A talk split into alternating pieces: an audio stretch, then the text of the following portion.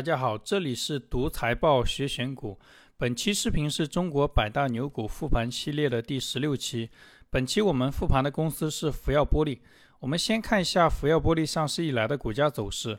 福耀玻璃一九九三年在上海交易所上市，上市时间非常早，太早的数据交易所网站上都没有记录。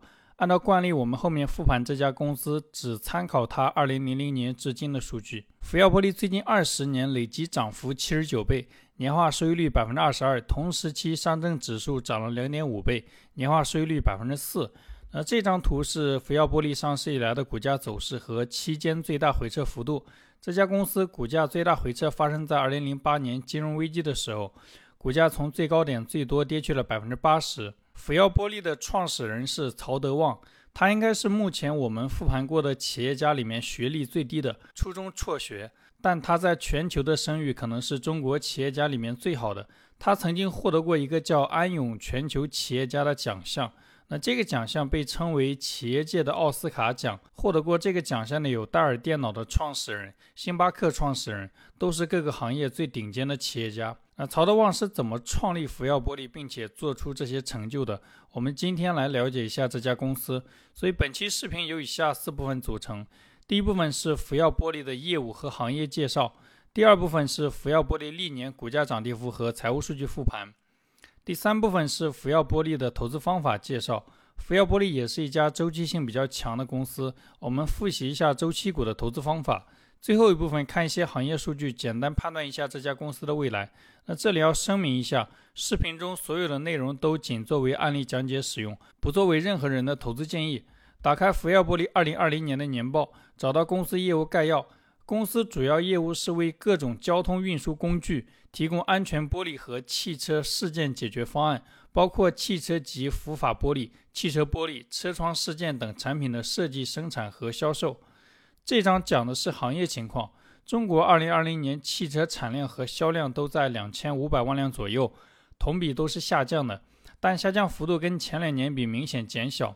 还讲到中国汽车产销量全球第一，中国每百人汽车拥有量是二十辆，日本每百人汽车拥有量是六十辆。中国潜在汽车消费需求仍然巨大，为汽车工业提供配套的玻璃行业仍然有较大的发展空间。这些行业数据，我们之前复盘比亚迪和上汽集团年报的时候也看到过。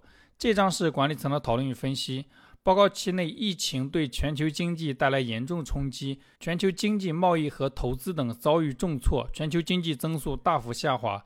全球汽车产量七千七百万辆，中国产量两千五百万辆，中国占比超过百分之三十。全球汽车产量同比下降百分之十六，中国产量同比下降了百分之二。除中国以外，全球其他国家汽车产量同比下降了百分之二十一，中国的下降幅度明显比全球小很多。那报告期内，公司收入同比下降了百分之五点六，规模净利润下降了百分之十。这是福耀玻璃二零二零年全年的业绩增速。实际上，福耀玻璃的业绩在二零二零年三季度的时候增速已经转正，股价也从那时候开始加速上涨。这张是公司不同产品的收入数据，其中汽车玻璃一百七十九亿，占总收入的比例是百分之九十一，所以公司业务跟汽车行业的相关性非常强。下面两行是不同地区的收入数据，国内收入占比百分之五十二，国外占比百分之四十八，国内的毛利率比国外高一些。福耀玻璃很早就开始把业务向海外扩展，早期只是在海外设立一个销售公司。二零零一年，中国加入世贸组织，因为中国企业成本低，产品有竞争力。美国以反倾销的名义给中国企业提高关税，制裁了十几家企业。中国企业刚开始做全世界的生意，没有经验，大部分都吃哑巴亏算了。曹德旺不愿意忍气吞声，在美国找了最好的中国律师团，在国内找了大学资助成立反倾销研究中心。不惜代价打了四年官司，最后美国商务部败诉，福耀玻璃才能在美国正常做生意。这种事情我们前面复盘过的三一重工也遇到过。二零一二年，三一重工为了在美国做生意，收购了当地一家资质齐全的公司。有了合法的资质和手续之后，三一重工参与美国一个发电厂项目的投标。当时的美国总统奥巴马以威胁国家安全为由，禁止三一重工参与项目，并且规定三一重工的资产不能由中国人参与搬运，也不能转让。让三一重工在美国的资产烂手里，三一重工花了两年时间打官司，最后奥巴马主动和解，三一重工才能在美国正常做生意。那扯远了，再回到福耀玻璃年报，这张是公司的营业成本构成。前面我们已经知道，汽车玻璃占福耀玻璃的收入比例是百分之九十一，所以这里主要看汽车玻璃的成本。汽车玻璃成本中占比最大的是原材料，占比百分之六十四。公司的原材料主要是石英砂粉，我查了一下，这个东西最近几年价格波动比较小，有助于公司稳定运营。这张是公司最新的股东信息，公司第一大股东是香港交易所。因为福耀玻璃也在香港上市，这部分股份是香港交易所代理持有的。第二大股东、第三大股东、第六大股东是公司的创始人和他的家庭成员的马甲。第四大股东是北向资金，后面会单独讲。第五大股东、第十大股东是个人投资者。第五大股东应该是个牛散，持有好几家公司的股份。其他股东是一些机构。下面我们单独看一下股东里的创始人。福耀玻璃的创始人是曹德旺。曹德旺一九四六年出生于上海。曹德旺出生的时候，他的家庭条件非常好。他的爷爷是福建一个县城的首富。他的爸爸小时候跟随家族里面的人到日本做生意，后来回到上海创业，成为上海永安百货的股东。永安百货历史上是上海南京路四大百货公司之一。但曹德旺出生几年之后，当时国共内战，很多富人都逃到国外。曹德旺的爸爸决定全家搬回福建。搬家走的是水路，那家里的财产全部放到一艘货船上慢慢运。人乘坐更快的游轮，但人到家之后，货船等了很久还没到。最后说是船沉了，家族积累的财富化为乌有。所以曹德旺小时候家里生活很困难，最穷的时候每天只吃两顿饭。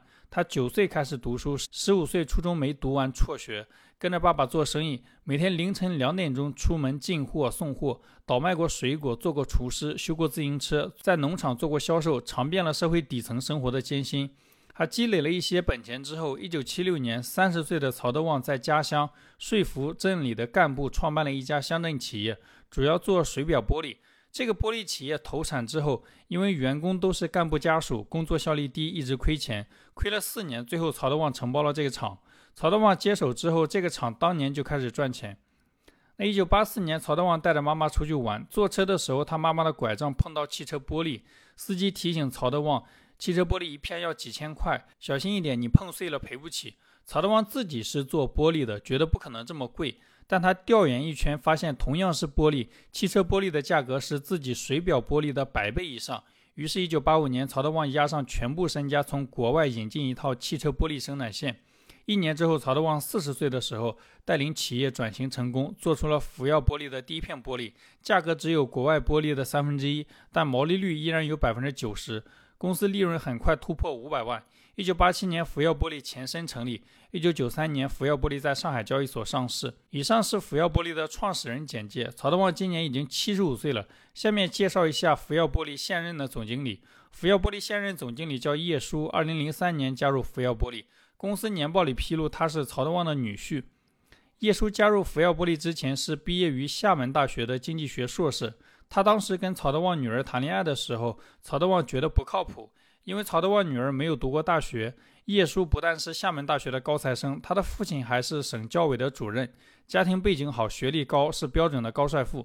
曹德旺觉得他跟自己的女儿谈恋爱可能是为了钱，所以叶舒刚毕业的时候并没有加入福耀玻璃，而是跟曹德旺的女儿移民到澳大利亚创业。创业几年之后才加入福耀，从基层做起。二零一七年开始担任福耀玻璃的总经理。以上是福耀玻璃管理层简介。这张图是北向资金持有福耀玻璃的股份比例，蓝色是公司股价变动，红色是北向资金的持股比例。最新的数据，北向资金持有公司百分之九的股份。最近两年，北向资金的持股比例处于下降趋势中，特别是在公司股价上涨的时候。这张是福耀玻璃管理层的持股和薪酬，加上公司的创始人曹德旺，一共有三个管理层持有公司股份。公司管理层的薪酬在一百五十万到五百万之间。以上是福耀玻璃公司业务和行业简介。下面开始福耀玻璃的股价波动和财务数据复盘。这张图红色是福耀玻璃每年的涨跌幅，蓝色是同时期指数的涨跌幅。最近二十年，福耀玻璃只有五年跑输指数，股价走的确实非常强。这张是福耀玻璃上市以来的收入变化。福耀玻璃的收入从上市时候的八亿增长到二零二零年的一百九十九亿，增长了二十五倍。除了二零二零年，福耀玻璃其他年份的收入一直在增长，哪怕是在全球金融危机的二零零八年。这张是福耀玻璃上市以来的净利润变化。福耀玻璃的净利润从上市时候的一亿增长到二零二零年的二十六亿，增长了二十六倍。上市以来最大利润是二零一八年的四十亿。福耀玻璃最近二十年的净利润一直是正数，从来没有亏过钱。包括二零零八年金融危机的时候，这跟曹德旺对行业的精准判断有关。二零零八年全球金融危机，汽车玻璃需求下降，曹德旺提前预判，并且关停了部分生产线，减少了可能发生的亏损，并且在金融危机期间，美国那些汽车公司资金链出问题，福耀玻璃发过去的货都收不到货款。公司担心美国汽车企业倒闭，货款会成为坏账，犹豫要不要继续发货。曹德旺坚持发货，他的判断是那些汽车企业对美国制造业和就业市场都非常重要，美国不可能让那些公司倒闭。事后证明他的判断非常正确。最后，美国政府是通过救市解决金融危机。这种在艰难时刻跟客户共患难的企业，在跟同行竞争的时候，理论上可能有一些类似于无形资产的优势。福耀玻璃上市以来，收入和净利润的含金量都很高，这跟它的客户结构有关系。它的客户都是全球知名的汽车企业，坏账比例比较低，这是公司每年税前利润的构成，主营业务利润占比百分之九十。除此之外，有一些投资收益和政府补贴。看完收入和净利润的整体趋势之后，按照惯例，我们看一下这个趋势中的异常值，也就是增速很高和很低的年份。福耀玻璃业绩增速最低的年份是二零一九年，这一年收入增长了百分之四，但净利润下降了百分之二十九。下面看一下这一年发生了什么。打开福耀玻璃二零一九年的年报，这里讲到贸易战影响、地缘政治不确定性导致全球经济增速放缓，中国经济特别是制造业受贸易战影响严重，汽车消费动力明显下滑。所以这一年主要是贸易战的负面影响。下面看业绩增速最高的年份，福耀玻璃业绩增速最高的年份是二零一八年，这一年收入增长了百分之八，净利润增长了百分之三十。下面看一下这一年发生了什么。打开福耀玻璃二零一八年的年报，那这里讲到汇兑损益带来的收益跟去年比明显增长，出售子公司股权获得的投资收益也明显增长。扣除上述影响，本报告期的利润总额增速是百分之零点二九，说明这一年主要是非经常性损益带来的业绩增长。扣掉非经常性损益，增速几乎为零。这张图是福耀玻璃的毛利、净利润和各项费用占收入比例的变动。福耀玻璃的毛利率一直在百分之四十上下波动，在制造业里面属于比较高的水平。福耀玻璃的净利润率一直在百分之十五上下波动，除了金融危机期间跌到过个位数，其他时间都比较稳定。福耀玻璃的毛利率、净利润率。都远高于它国外的那些竞争对手。它的竞争对手主要在日本和法国，他们的毛利率在百分之二十五左右，净利润率在百分之五左右。这张是公司的资产结构图。福耀玻璃最大的资产是固定资产一百八十三亿，占总资产的比例接近一半。除了二零零八年金融危机和二零二零年因为疫情，公司的固定资产在其他年份一直在增长。黄色的现金类资产九十三亿。这张是公司的负债和股东权益结构图，占比最大的负债是有息负债九十三亿，跟前面的现金类资产九十三亿刚好相等，说明公司现金流比较紧张。其次是应付款二十五亿，这个金额比应收款三十八亿要小一些。公司还有三十五亿的其他负债，我看了一下年报附注，主要是递延收益、应付工程款和保证金。这张是公司的营运资产、营运负债和营运净资产的变动。营运资产是被下游客户占用的钱，营运负债是占用上游供应商的钱。福耀玻璃营运净资产一直大于零，这跟公司的客户结构有关。公司客户以国际知名汽车企业为主，应收款比较多。下面是现金流量表，我们直接按不同功能把现金流拆一下。公司最近几年金额较大的现金流科目主要是红色主营业务现金的流入。绿色扩张产能的现金支出，浅蓝色发行债券的现金流入，深蓝色的分红现金流出。福耀玻璃最近几年主营业务的现金流入整体上在增长，说明公司的生意越来越赚钱。扩张产能的支出也在增长，但扩张产能的支出大部分时候小于主营业务赚到的钱。深蓝色的分红支出也非常稳定。福耀玻璃上市以来累计分红金额大概是它从股市融资额的三倍。我们以最新二零二零年的年报数据为例，看一下，红色五十三亿表示福耀玻璃主营业务赚到五十三亿的现金，绿色十七亿是公司经营扩张的现金支出，深蓝色二十六亿主要是公司分红的现金支出。这张是公司的自由现金流变化，从二零零八年以后，公司的自由现金流大部分时间都大于零，偶尔小于零，但金额都非常小，说明公司大部分时间造血能力都非常好。这张是公司的资产质量和估值数据图。公司最近几年净资产收益率持续下滑，但最差也都在百分之十以上，属于比较高的水平。公司最近几年的市盈率都比较低，大部分时间在二十倍以下。二零二零年的市盈率是四十六倍，是最近二十年的最高水平。以上是公司的股价波动和财务数据复盘。下面开始这家公司的投资方法介绍。在讲福耀玻璃投资方法之前，我们先给福耀玻璃的生意做一个基本的判断。福耀玻璃的汽车玻璃是汽车的零部件产品。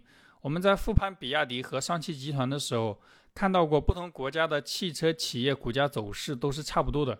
汽车是一个典型的周期行业。行业周期性非常强，周期股的投资案例之前的复盘也简单介绍过。公司股价上涨主要靠业绩增长驱动，周期股在行业萧条转向景气的时候，业绩增长确定性是最高的。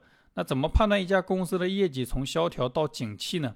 财务报表上有很多数据可以综合判断，这里还是举一个三一重工那一期视频用过的财务指标毛利率。这张图是福耀玻璃毛利率变动和市值变动的对比图。红色是公司的市值，蓝色是财务报表上的毛利率。能看到一个规律：蓝色毛利率提高的时候，红色公司的市值也在增长；蓝色毛利率下降的时候，红色公司的市值也在下降。所以这里可以把毛利率作为市值变动的预测指标。毛利率公司每个季度的财报里都会披露。二零二零年公司的毛利率触底反弹，公司的市值创了历史新高。以上是福耀玻璃的投资方法介绍。最后看一些数据，简单判断一下这家公司的未来。这张图是二零二零年全球汽车销量的国家分布。二零二零年全球汽车销量中，中国占比接近三分之一，其次是美国、日本、德国。我们前面已经看到过一组数据，中国百人汽车保有量是二十，这个数值跟欧洲和日本比只有他们的三分之一。所以虽然中国每年汽车的销量都非常大，但汽车销量增长的趋势是比较确定的。